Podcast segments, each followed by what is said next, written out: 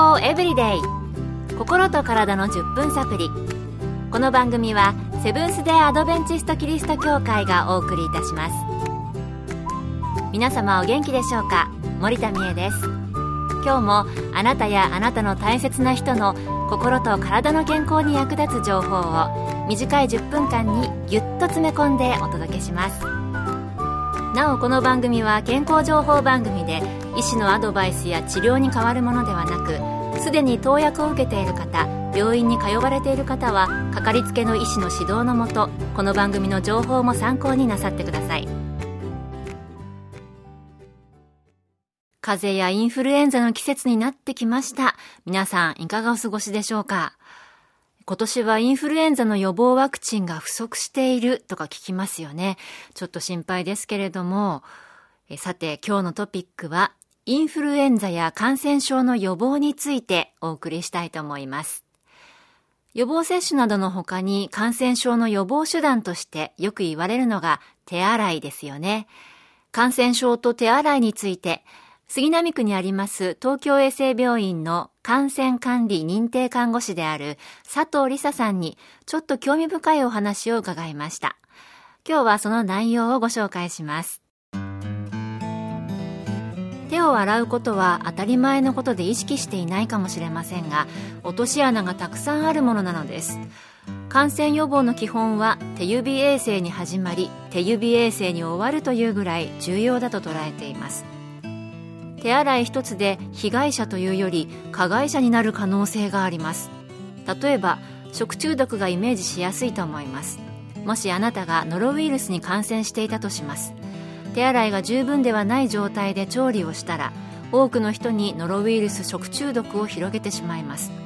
実は誰もが簡単にバイオテロリストになりかねないのです。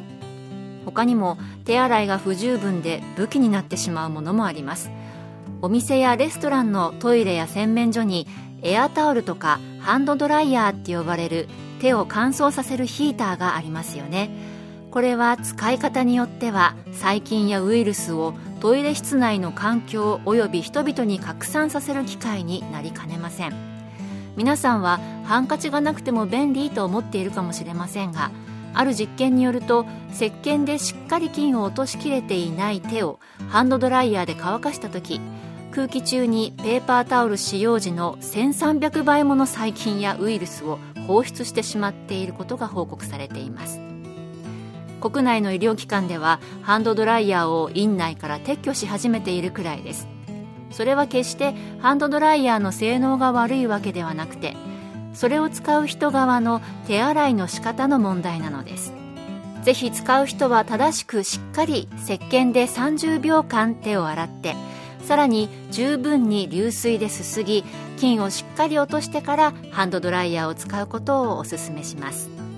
30秒間は長いと思うかもしれませんがハッピーバースデーを2回歌うくらいの長さです。あとあるある行動として手を洗った後に髪の毛に触れていませんか？髪の毛はホコリやトイレ内でまき散らされた菌で汚れてしまっています。今後は自分も周りの人も守る感染予防策を思いやりの心でお願いします。ハンドドライヤーでバイオテロリストですか？バイオテロリストって怖い言葉ですよね。初めて聞いたんですけども、私もあの、試しでやってみたらいつもの手洗いは15秒で半分でしたね。えー、バイオテロリストにならないように、これからは気をつけないといけないです。健康エブリデイ心と体の10分サプリ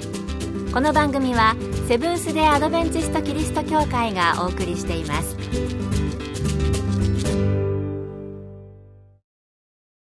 さて今日は風邪やインフルエンザなどの感染予防についてちょっと見落としがちな事柄を東京衛生病院の感染管理認定看護師佐藤理沙さんに伺った事柄からお送りしています。さて、ハンドドライヤーでの感染以外にはどのようなことがあるのでしょうか？手洗いに使う石鹸で感染を広げるということも十分可能性があります。まず固形石鹸の場合には石鹸ケースや石鹸台の容器が感染の問題となることがあります。ここが濡れたままであれば濡れた環境を好む緑膿菌などが繁殖しやすくなります。そこで常に乾燥させることが適切です。入浴後容器も洗い石鹸も一緒に水分を拭き取るようにするのも良いでしょう。可能であれば大きな石鹸をそのまま使用するのではなく石鹸を何分割かに切り分けておいてなるべくこまめに使い切るように工夫します。もし石鹸が汚れていたり表面がヌルヌルしていたりするようなら交換するようにしましょう。次に液体石鹸の場合には詰め替え用も売っておりボトルを毎回廃棄することがなくなるのでゴミを減らすことができてエコです。ところが空になったボトルを水洗いし乾燥をせずに詰め替えし続けていくことでボトル内に水分が溜まってしまい緑膿菌のような細菌が増殖してしまうのが問題です。緑膿菌の特徴は水分があれば増殖できますしさらに抗菌薬に耐性があります。免疫力がないまたは弱った抵抗力のない人々が感染すれば限られた抗菌薬でしか治療ができず重篤な状況を引き起こしかねません。そこで詰め替える前にボトルの中を水洗いして汚れや細菌を洗い流しよく乾燥させることによって殺菌するのが良いでしょう。緑膿菌は乾燥に弱い細菌だからです。